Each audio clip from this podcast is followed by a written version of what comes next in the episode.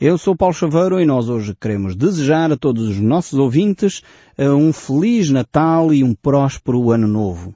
Queremos sinceramente que este Natal possa ser marcado uh, pela presença de Cristo na sua vida e na vida dos seus. É nosso desejo também, ao longo uh, deste programa, continuar a falar dos textos bíblicos uh, que nos têm norteado. Por isso não teremos uma mensagem, como habitualmente, de Natal, uh, mas iremos continuar a nossa reflexão ao longo dos nossos textos bíblicos para podermos continuar e concluirmos os textos que nós temos vindo a estudar nestes programas. Mas de qualquer das formas não queremos deixar de assinalar esta época natalícia, uma época tão importante para todos nós eh, cristãos. E por isso mesmo Tenha um Natal feliz na presença daqueles que você mais ama. Em nome de toda a equipa da Rádio Transmundial, desejamos um ótimo Natal aos nossos ouvintes. Eu sou Paulo Chaveiro e nós hoje estamos de volta à primeira epístola do apóstolo Pedro.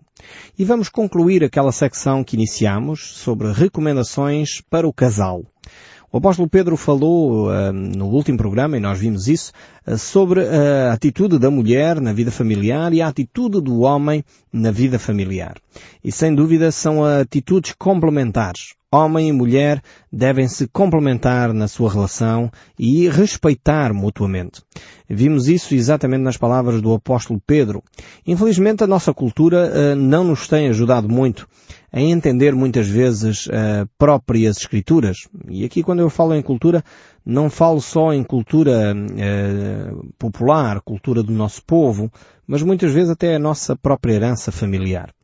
Eh, muitas vezes quando nós olhamos para os textos bíblicos uh, e vemos determinadas palavras, filtramos aquelas palavras não no sentido que Deus quer dar àquela palavra, mas com os filtros das vidas que nós tivemos em casa. Com as atitudes erradas dos nossos eh, pais, eh, com as atitudes erradas dos nossos avós ou dos nossos educadores. E dessa forma, nós muitas vezes quando ouvimos palavras como esta aqui, eh, que Deus fala que a mulher deve ser submissa ao seu marido, para que ele chegue a conhecer quem Deus é, eh, muitas vezes a pessoa pensa, mas eh, ser submissa significa o quê? Significa ser maltratada? Significa eh, não ter opinião? Não, não tem nada a ver com isso. A submissão não tem nada a ver com ser maltratada, com não ter opinião, ou com não expressar as suas ideias. Nada disso. A submissão aqui tem a ver com respeito para com o seu próprio marido. E depois o apóstolo Pedro reforça a ideia dizendo que o marido deve uh, lidar com a sua esposa, lidar com a sua mulher, uh, com discernimento. Eu gosto imenso deste verso 7 aqui deste, uh, desta epístola do apóstolo Pedro, no capítulo 3, onde ele desafia os homens a viver a vida comum do lar com discernimento, com consideração pelas mulheres, como sendo elas parte mais frágil ou uma tradução diferente seria parte mais preciosa. Aqui frágil não é no sentido de fraqueza, não é no sentido de ser inferior, uh, mas no sentido de, de alguém precioso e por isso deve ser eh, tratado com delicadeza e por isso também, diz o texto, deve ser tratada com dignidade porque na realidade uh, a relação conjugal influencia diretamente a vida espiritual. Por isso o texto bíblico diz que eles devem tratar, os maridos devem tratar as esposas dessa maneira para que as orações não sejam interrompidas. Acho isto extraordinário. Realmente Deus liga todas as coisas e mostra como a vida privada está relacionada com a vida espiritual e como é que hum, a vida espiritual está relacionada com a vida eh, familiar e, é tremendo ver estas ligações que Deus faz mostrando que nós não somos uh, pessoas uh, ou ilhas isoladas de forma alguma. Não, o ser humano é, é um todo e está intimamente ligado uh, a todos os aspectos da sua vida. Ele não se pode dissociar uma coisa da outra. Portanto, a vida privada e a vida uh, espiritual estão intimamente ligadas uma à outra. Portanto, é fundamental que nós entendamos estes aspectos e apliquemos estes aspectos à nossa vida conjugal. Eu creio que quando nós fizermos isto, certamente os nossos casamentos vão melhorar muito. Quando a esposa começar a ter respeito para com o seu cônjuge, para com o seu marido, quando o seu marido começar um, a respeitar a sua esposa e a considerar a sua esposa, a viver a vida comum do lar, como diz aqui o texto bíblico, uh, que eu acho tremendo, não pode o marido, não pode uh, de forma alguma dizer eu não tenho nada a ver com isso, é com a tua mãe, por exemplo, em relação à educação dos filhos. De maneira nenhuma. O marido é parte integrante da educação dos filhos, o marido é parte integrante da vida doméstica, ele tem de estar envolvido ativamente uh, envolvido e não se divorciar desses aspectos da vida comum do lar, como diz aqui. Mas uh, chegamos assim ao verso 8 deste capítulo 3, que continua um, esta reflexão interessantíssima sobre a vida uh, social de cada um de nós. Diz assim, 1 Pedro 3, verso 8, Finalmente, sede todos de igual ânimo, compadecidos, fraternalmente amigos, misericordiosos e humildes. Uh, interessantíssimo que uh, o apóstolo Pedro está a introduzir esta secção aqui uh, no final de uma secção que fala sobre vida conjugal. E, e, é fundamental que às vezes nós lemos estes valores aqui pensando que Deus está sempre a falar para nós fazermos isto para os de fora. Mas aqui Deus está a falar também para os de fora, mas para a vida comum do lar, para a vida conjugal.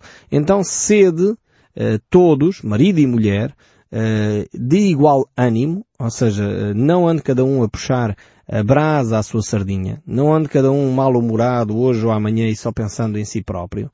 Depois, sendo cada um também compadecidos, ou seja, tenha compaixão para com o seu marido, tenha compaixão para com a sua esposa viva e tenta entender uh, o seu marido, tenta entender uh, a sua esposa. Há uma expressão interessante que eu tenho lido em alguns livros que falam sobre a vida conjugal, que é uh, colocarmos nos, nos sapatos do outro. Este compadecimento acontece mais quando nós conseguimos colocar-nos nos sapatos do outro. Quando nós percebemos, se calhar, o meu marido é, é capaz de estar cansado também. Se calhar o meu marido também precisava de uma palavra de encorajamento, de uma palavra de carinho, eh, em vez de eu estar sempre a criticar, em vez de estar sempre a ralhar, em vez de estar sempre a criar tensão, também ele deve ter os seus problemas. Talvez a minha mulher precise de uma ajuda na cozinha, talvez a minha mulher uh, esteja cansada também, vamos tentar ser pacientes com ela.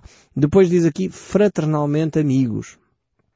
Eu creio que não há nada mais importante numa relação conjugal do que a amizade. Eh, realmente, quando o casal é amigo, eh, isto faz toda a diferença. Não é só, as pessoas não casaram só por paixão, porque a paixão desaparece, inevitavelmente. Mais dia menos dia, a paixão vai embora. Alguns estudos científicos mostram que a paixão pode até durar um ano. Mas ao fim de um ano esbate-se todo aquele, aquele elan, aquele, aquele calor da, da, da relação Uh, e o que fica na realidade é, é, a amizade que um tem para com o outro. Uh, essa preocupação sincera pelo próximo, por aquele que é o nosso cônjuge. No fundo, a amizade que, que o texto aqui revela. E depois fala-nos uh, misericordiosos. E esta expressão misericordiosos, nós às vezes pensamos, bem, estas frases aqui parece que não tem nada a ver com vida familiar, mas tem, está ligado. O contexto é a vida familiar. Mulheres, uh, sejam submissas aos, aos, vossos maridos, maridos tratai as vossas mulheres com dignidade, e agora diz, finalmente, em conclusão, em resumo de tudo aquilo que eu acabei de dizer, uh, tenham estas atitudes também. Uh, sede misericordiosos. Esta atitude aqui de misericórdia para com o nosso cônjuge é, no fundo, aquela expressão que Jesus usa, muito bonita, caminhar a segunda milha estar disposto a ir um pouco mais além, ser uh, dar, estender a mão a quem está uh, sem possibilidade de retribuir, ou seja, fazer as coisas para o nosso cônjuge sem esperar nada em troca, no, num certo sentido.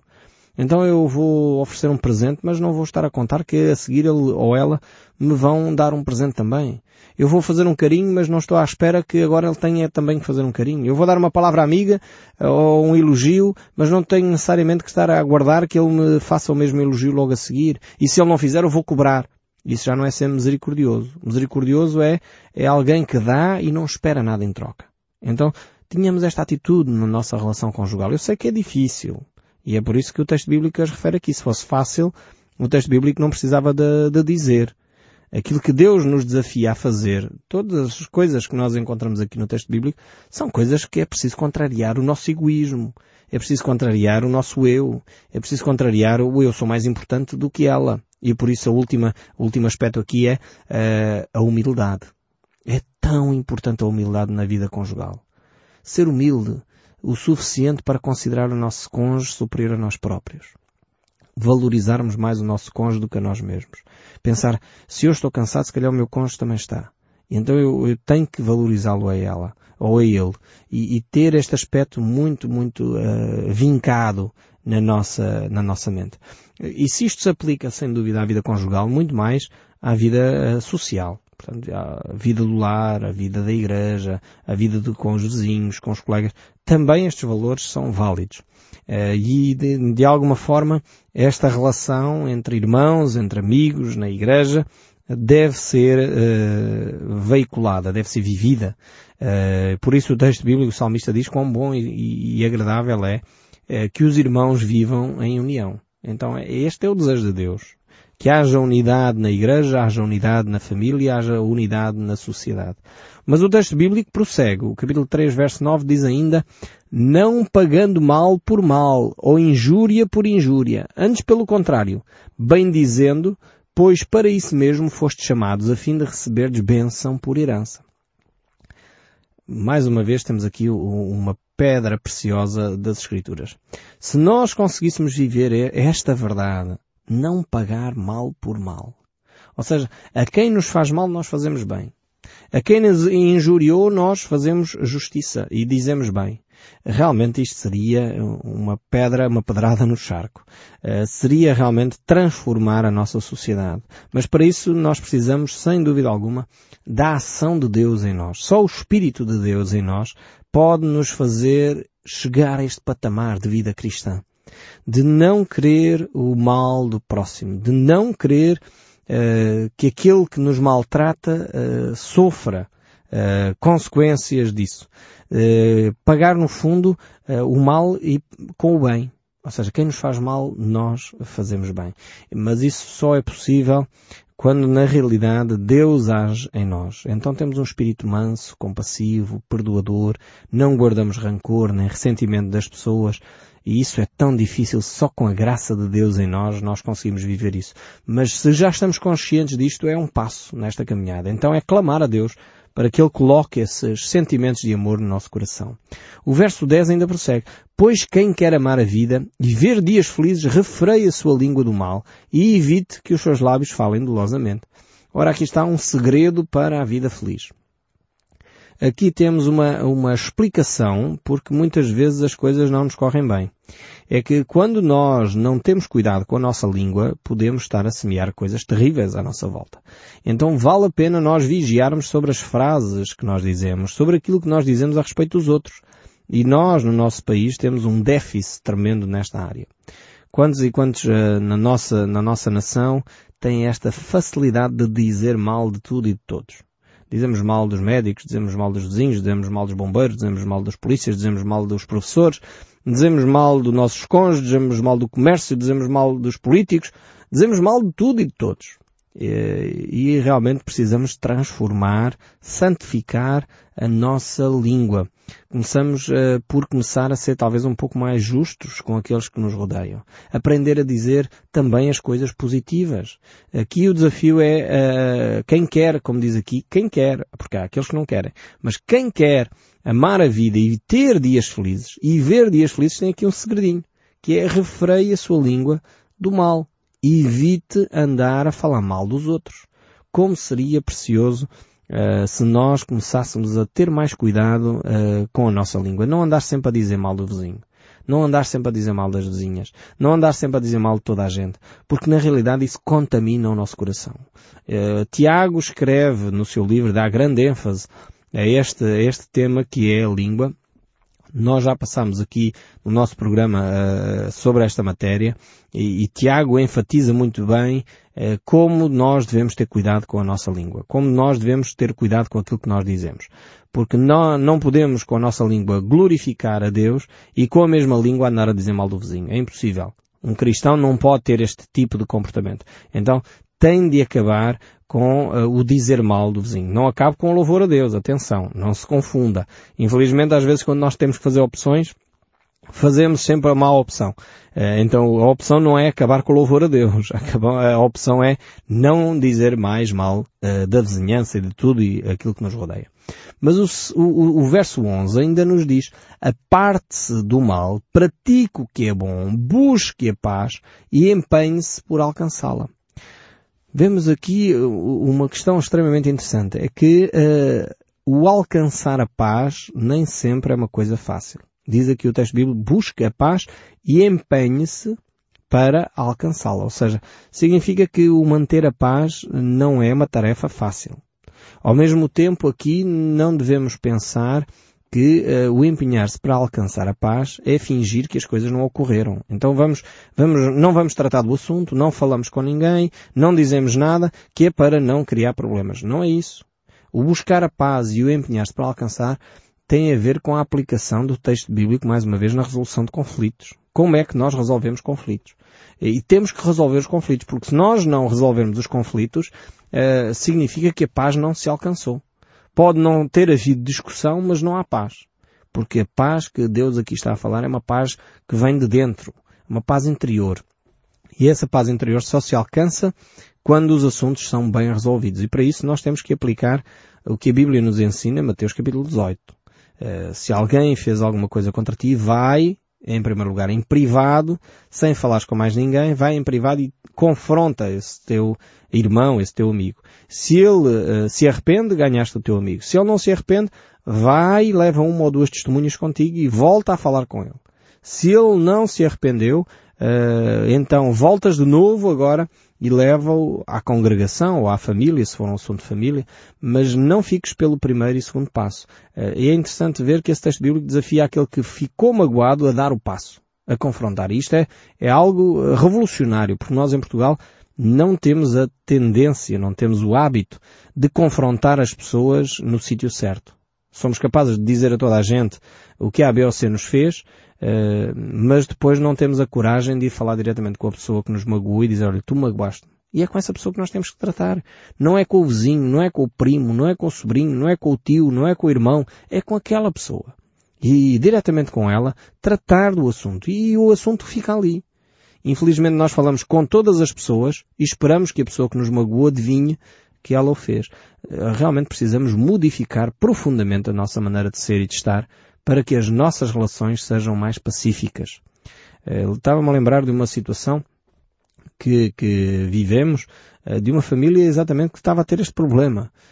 A mãe não gostou daquilo que o filho fez e disse, entretanto partilhou com, com uma dezena de pessoas, mas não teve a coragem de ir diretamente ao filho para partilhar sobre isso. E nós dissemos, mas como é que é possível isso acontecer? Então vamos promover esse encontro. Então esforçámonos para alcançar a paz. E fizemos encontros entre a mãe e o filho, entre o filho e o resto da família, para que a coisa fosse efetivamente sarada. E a paz só se encontra, só, só se encontra quando se busca, quando é um, um esforço intenso uh, e nos envolvemos nesse processo de sarar relacionamentos. Não é colocar uma pedra sobre o assunto e fingir que nada aconteceu. Eu costumo dizer eh, que quando nós colocamos uma pedra sobre o assunto sem tratar do assunto, quando tiramos a pedra de cima do assunto, o assunto está podre. E depois é uma chatice para tratar. Então antes de pôr a pedra, certifique-se de que tratou efetivamente o assunto, que é para ele não apodrecer debaixo da pedra. Está bem? Porque senão vamos ter problemas daqui a 5 anos, 10 anos, e com mais gravidade ainda, porque o assunto nunca ficou tratado. Trate dos assuntos. Tenha a coragem de buscar a paz, empenhar-se para efetivamente alcançar essa paz. O verso 12 ainda diz, porque os olhos do Senhor pousam sobre os justos e os seus ouvidos estão abertos à sua súplica, mas o rosto do Senhor está contra aqueles que praticam maus. Aqui temos um, um tremendo uh, desafio para nós vivermos dentro da vontade de Deus. Deus abençoa aqueles que buscam a justiça. Há bênção de Deus sobre os justos. E essa ideia de que os, os, injustos, os corruptos é que prosperam, é uma ideia que não está em conformidade com as Escrituras. Vale a pena trilhar o caminho da justiça, vale a pena trilhar o caminho da verdade, vale a pena porque Deus vai abençoar essa caminhada. O verso 13 ainda diz, Ora, quem é que vos há de maltratar se for gelosos do que é bom? Esta é a pergunta. Se a pessoa faz o bem, ainda vai ser maltratada? É claro que não. Mas o verso 14 prossegue, Mas ainda que venhais a sofrer por causa da justiça, bem-aventurados sois, não vos amedronteis portanto. Com as suas ameaças nem fiqueis alarmados. Ou seja, ainda que eh, por causa da, da nossa justiça a gente venha a sofrer, significa que não devemos ficar alarmados, porque Deus continua a abençoar aqueles que praticam a justiça. E este é o grande desafio. E se vivermos a justiça e mesmo assim sofremos o dano, eh, de alguma forma nos alegremos porque estamos a, a padecer pelos valores de Deus. Deus tem todo o poder para nos livrar de, de, todas as fúrias e ameaças que o mundo nos pode oferecer. Porém, mesmo, mesmo quando nós sofremos a, a, as injustiças, podemos nos alegrar, porque estamos a sofrê-lo uh, por amor a Cristo. Estamos a sofrer porque Deus cuida de nós. Por isso diz aqui, bem-aventurados sois. Parece um paradoxo, parece uma contradição que uma pessoa que está a sofrer seja feliz. Porque bem-aventurado significa feliz. Uh, mas na realidade não é uma contradição. Porque na realidade a pessoa está a sofrer por causa da justiça. Está a sofrer por um valor que defende uh, e um valor correto. O salmista diz, o choro pode durar uma noite, mas a alegria vem pela manhã. Então, uh, podemos nós encontrar a bem-aventurança, a felicidade, uh, quando realmente nós buscamos a Deus. E Jesus dá um sermão imenso sobre a felicidade. Quando ele faz o seu sermão do monte, ele diz bem-aventurados, bem-aventurados, e descreve uma série de bem-aventuranças que não são normalmente aquilo que nós optaríamos por bem-aventurados, por felicidade. Uh, mas as bem-aventuranças de Jesus mostram que o sofrimento pode produzir felicidade. Quando é um sofrimento vivido dentro dos padrões de Deus, vivido por causa das opções certas que nós tomamos. Por isso Jesus disse, no mundo tereis aflições, mas tendo bom ânimo, eu venci o mundo. E o próprio apóstolo Paulo diz, o sofrimento do tempo presente não pode ser comparado com a glória do porvir. Então, vale a pena caminhar dentro dos padrões de Deus. E o verso 15 diz ainda, antes santificai a Cristo como Senhor em vossos corações, estando sempre preparados para responder a todo aquele que vos pedir razão da esperança que há em vós. Esta deve ser a nossa atitude. Uh, devemos estar sempre prontos para viver dentro dos padrões de Deus e responder à razão da nossa fé. Por que é que nós fazemos o que fazemos? Devemos estar conscientes daquilo que são as razões que nos levam a viver uma vida de santidade. Jesus nos disse, sede santos porque o vosso Pai Celestial é santo. Bem-aventurados sois os limpos de coração, porque esses verão a Deus. Há, tantos desafios à santidade, há tantos desafios a nós vivermos dentro dos padrões de Deus e nós devemos saber porque é que vivemos dentro desses padrões. A escolha, a razão da nossa fé e devemos estar sempre prontos para dar essa razão quando alguém nos pedir porque é que nós vivemos dessa maneira sabermos porque fizemos estas escolhas, sabermos e dermos a resposta correta, por causa do amor de Deus, nós optamos por este caminho. E eu espero sinceramente que o som deste livro continue a falar consigo, mesmo depois de desligar o seu rádio. Que Deus o abençoe ricamente e até ao próximo programa.